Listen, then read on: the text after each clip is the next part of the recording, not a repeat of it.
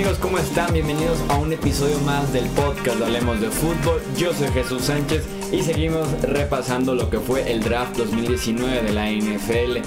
En la entrega anterior de este eh, podcast hablamos de quiénes fueron, en mi opinión, los mejores equipos, los que mejor lo hicieron con sus selecciones en relación al talento que adquirieron, en las rondas en el que adquirieron ese talento y por eso es que los denominamos a los mejores equipos del draft 2019.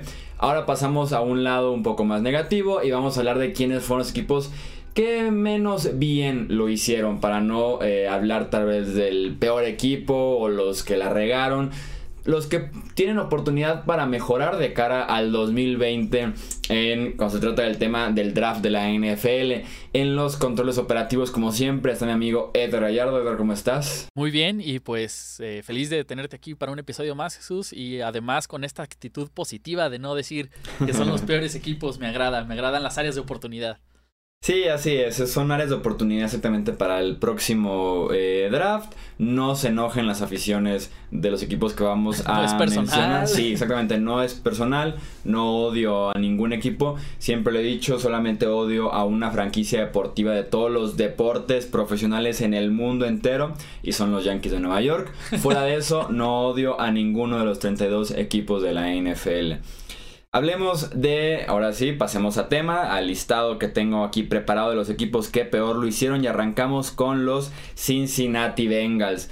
Los Bengals que iniciaron bien su draft con la selección número 11, tomaron a Jonah Williams, el tackle de Alabama, que se confirmó justamente en estos días que será el tackle izquierdo titular de los Bengals, pasando a Cordy Glenn de tackle a guardia.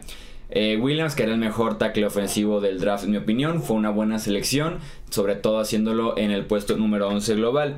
El problema es que a partir de Williams se vino todo abajo, como ya la canción, todo se derrumbó, no dentro de mí, sino dentro de las organizaciones de los Cincinnati Bengals.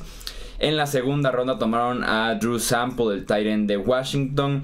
Sample, que apenas tiene 46 recepciones en 4 años en la Universidad eh, de Washington, realmente nunca fue muy destacado en el juego aéreo, se caracterizaba más por aportar en el juego terrestre, donde los Cincinnati Bengals ya tienen nombres y realmente esto se trataba de encontrarle un reemplazo a Tyler Eifert, que regresa al equipo, pero podemos esperar otra lesión. Y Sample simplemente no es la solución, creo yo, en la posición de eh, ala cerrada.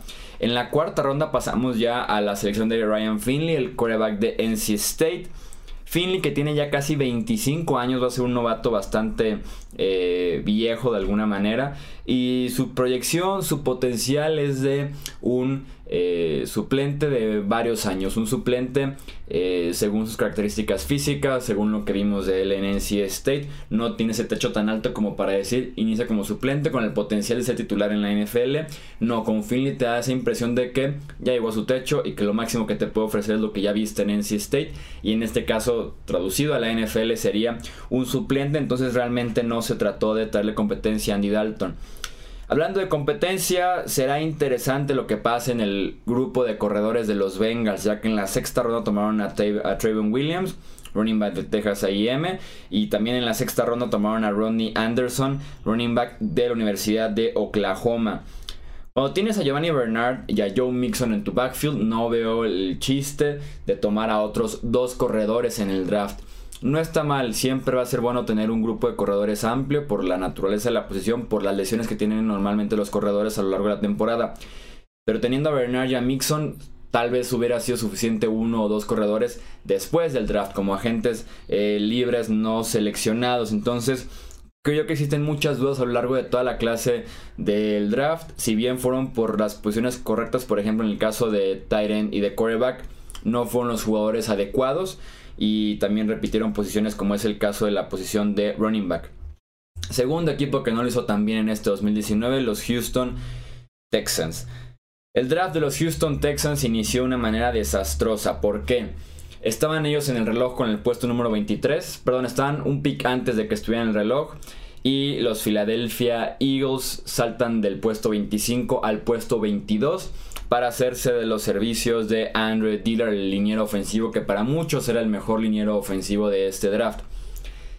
Filadelfia se adelanta a Houston, que era casi un hecho que ir por línea ofensiva. Se adelanta a Houston para ir por Dillard, para ir por este línea ofensivo que se veía como una apuesta un poco más segura eh, respecto al resto de los dineros que todavía estaban eh, disponibles. Y los Texans cometen uno de los errores más grandes que tiene este draft. Creo que lo dije en el en vivo, incluso en el directo que tuvimos ese jueves 25 eh, de abril del draft. Es un error gigante eso cuando un equipo dice, ok, eh, supongamos este mismo caso de los Texans. Quiero liniero ofensivo y quiero a Andrew Dillard.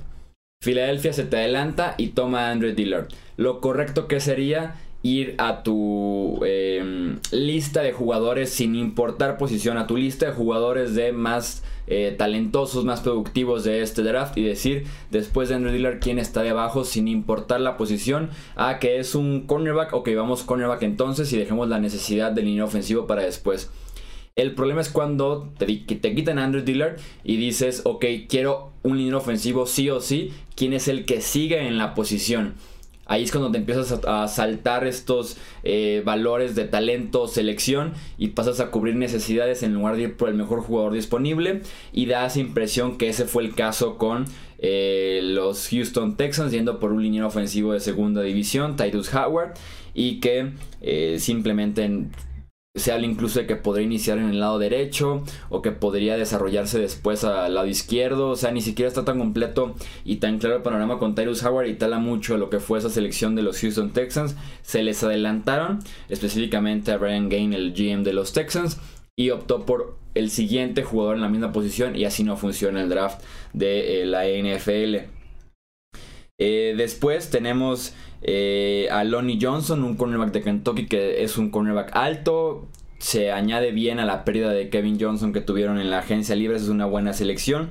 Después fueron otra vez eh, el liniero ofensivo que se proyecta más para ser eh, guardia en ese sentido. Tenemos a un ala cerrada bloqueador en la tercera ronda. Creo que es muy temprano para ir por un ala cerrada bloqueador cuando puedes adquirir sin problema alguno eh, a partir de la sexta ronda una ala cerrada bloqueador y más porque los Texans tienen la necesidad de una ala cerrada que impacte el juego aéreo entonces por ahí creo yo que existe otro error por parte de los Texans. Entonces tenemos buenas selecciones combinadas con muy malas selecciones por parte de Houston y por eso es que aparecen eh, en esta lista. El siguiente en este listado son los Falcons de Atlanta. Eh, los Falcons se han dedicado a lo largo de todo este offseason a mejorar su línea ofensiva. Tuvieron dos picks de primera ronda. El primero de ellos fue Chris Lindstrom, el guardia de Boston College. Y el segundo, Caleb McGarry, el tackle ofensivo de Washington. Coinciden las elecciones con eh, las firmas en la agencia libre de James Carpenter, que también estaba proyectado para ser guardia, y Jamon Brown, que iba a ser el guardia del otro eh, lado. Aquí choco un poco porque ya hicieron la inversión en la agencia libre. Si me preguntan a quién prefieres, a James Carpenter y tal vez a Tyson Brallo como tackle derecho, o a Chris Lindstrom y a Kelly McGarry, obviamente prefiero a los dos novatos. ¿Por qué? Porque es un, es un, son jugadores mucho más talentosos que tienen el potencial que ya no le hemos visto sin duda alguna ni a James Carpenter ni a Tyson Brallo no entiendo por qué hacer la inversión fuerte de tres dineros ofensivos en la agencia libre para después repetir con dos dineros ofensivos en el draft. Tal vez hubieran colocado mejor ese presupuesto en la agencia libre en lugar de eh, repetir posiciones un mes después en eh, el draft. Para tomar a McGarry, lo que se podría criticar de estas elecciones es que tuvieron que eh, hacer un cambio para saltar 14 posiciones con los Rams de Los Ángeles. Y esto hizo que se quedaran sin picks de segunda y tercera ronda. Entonces tenemos a los Falcons hasta la cuarta ronda invirtiendo en el costado defensivo, en un cornerback, después en un tackle defensivo. Creo que eran las posiciones donde había más necesidad para los Falcons, cornerback y tackle defensivo y eh, pues invirtió en ellas hasta la cuarta ronda. Cornerback porque perdieron a Ryan Poole, perdieron a Robert Alford. Y tackle defensivo porque tienes a Grady Jarrett jugando con la etiqueta de jugador franquicia. Y tienes muchas dudas a un costado de Grady Jarrett. No me parece bien o no me parece lo correcto haber invertido en las posiciones hasta eh, la cuarta ronda. Pasamos con el siguiente equipo, los Green Bay Packers. Me gustó lo que hizo Green Bay en el draft eh, pasado, que fue el primero de Brian eh, como GM de los Packers. Sin embargo, lo que hicieron en este draft me parece igualito a los Falcons, una repetición de lo que fue su agencia libre. Rashan Gary fue tomado con el pick número 12 global de la primera ronda. Rashan Gary, un jugador que tiene todas las herramientas físicas, pero que no tiene producción en la Universidad de Michigan. Fue lo más criticado, muchos tenían a Gary como una selección top 10 en este draft, muchos tenían incluso como un prospecto de segunda ronda. ¿Por qué? Porque simplemente ponía sus partidos de la Universidad de Michigan y no veías a un jugador de primera ronda constantemente. Si veías el potencial, si veías obviamente el físico que tiene Rashan Gary, pero no estaba ahí la producción para ir de la mano de esto y los Packers venían de invertir fuerte en la posición de eh, linebacker externo con la pareja de Smith, Preston Smith y Sadarius Smith. Rashan Gary se proyecta para jugar más bien en el interior de esa línea defensiva para complementar a Mike Daniels y a Kenny Clark.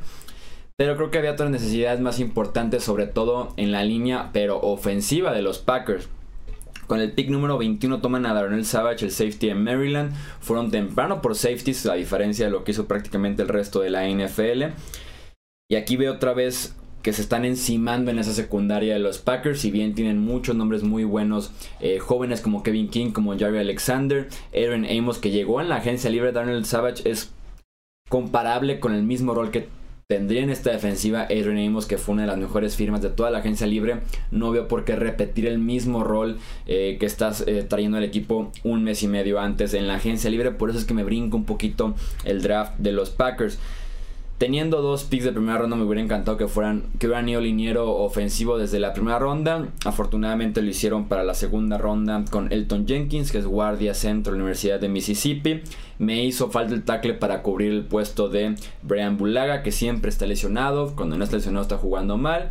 Y al final del año es agente libre. Me hubiera gustado que inviten un poquito eh, más temprano en la posición de liniero ofensivo en general, cualquiera de las cinco posiciones, tal vez menos eh, tackle izquierdo con David Bakhtiari. Porque las temporadas de los Packers se terminan cada vez que Aaron Rodgers se lesiona, lo cual ha sido una constante en los últimos años. Me hubiera gustado también una inversión en la posición de receptor, lo cual no existió en este draft. Eh, a pesar de que decían que no había una necesidad tan importante, yo tal vez no de primera ronda, pero sí los veía como una necesidad el hecho de complementar a Devante Adams. Sí está Marquez Valdez Scandling, eh, está Jerónimo Allison. Eh, pero realmente ninguno me quita el sueño como para decir, con estos ya no tienen que tomar eh, un receptor en el draft. Me hubiera gustado, insisto, para apoyar los eh, últimos años de Aaron Rodgers. Y para cerrar, tenemos al último equipo que lo tenemos en esta lista negativa del draft 2019. Y como se lo pueden imaginar, son los Giants de Nueva York. Los Giants que cometieron dos errores muy grandes en este draft 2019. Empecemos por el obvio. Daniel Jones con la selección número 6 global proveniente de la Universidad de Duke. Un quarterback que según reportes algunos equipos lo, le pidieron que se entrenara como ala cerrada porque lo veían con las herramientas físicas para otras posiciones y no tanto para jugar quarterback en la NFL un quarterback eh, limitado de alguna manera con la fuerza en el brazo, que no puede hacer cualquier pase, eh, si bien tiene una mecánica muy buena, eh, si bien tiene algunas eh, tangibles que se comparan con otros jugadores exitosos en la NFL, no es un quarterback que valga la sexta selección global. Yo insisto, y como lo expliqué en ese momento en el en vivo que tuvimos en el draft, creo yo que los Giants se enamoraron de la idea de la relación que tiene Eli Manning y en general la familia Manning con la Universidad de Duke y con respectivamente también con Daniel Jones. los Manning que constantemente entrenan en la Universidad de Duke, sobre todo cuando Peyton también jugaba y, también Eli, eh, entrenaban en la Universidad de Duke y por ahí viene la relación que tienen directamente con la universidad. El entrenador eh, de quarterbacks de la Universidad de Duke es el mismo que entrenó a Daniel Jones, es el mismo que entrenó a Eli Manning en Ole Miss y es el mismo que entrenó a Peyton Manning en la Universidad de Tennessee. Creo yo que se quedaron eh, con esta idea de no dañar la relación con Eli Manning tomando un jugador que podría ser familiar para él, que incluso podría ser su amigo. Y también yéndose por el lado de querer encontrar al siguiente Eli Manning. Cuando lo correcto hubiera sido cerrar una era, la era de Eli Manning, que la debieron haber cerrado hace varias temporadas ya, y buscar un nuevo coreback, una nueva opción, un nuevo estilo, lo que sea, pero no querer buscar el nuevo Eli Manning como me da la sensación que sí lo intentaron hacer con Daniel Jones. Y el segundo error que tuvieron grande los eh, gigantes de Nueva York en este draft es que Odell Beckham Jr., un talento de salón de la fama de la NFL con apenas 25 años, con nuevo contrato, se convirtió en Jabril Peppers, el safety que jugó dos años con Cleveland y que fue cambiado a Nueva York. Se convirtió en el pick 17 que fue eh, Dexter Lawrence, tackle defensivo de Clemson. Y se convirtió en el outside linebacker de la Universidad de Old Dominion, O'Shane Siminis.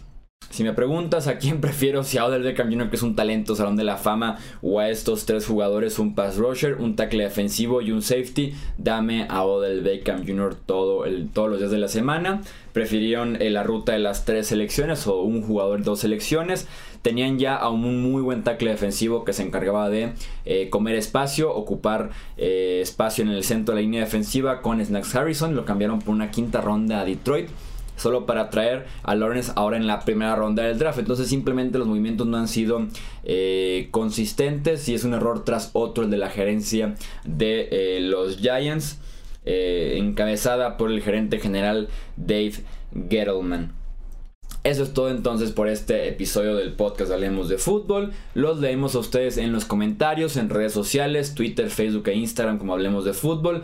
¿Qué les pareció eh, este listado? ¿A quiénes agregarían ustedes o a quiénes quitarían de estos peores equipos del draft 2019 de la NFL? Yo soy Jesús Sánchez. Muchas gracias nuevamente por sus comentarios, por sus likes, por sus suscripciones.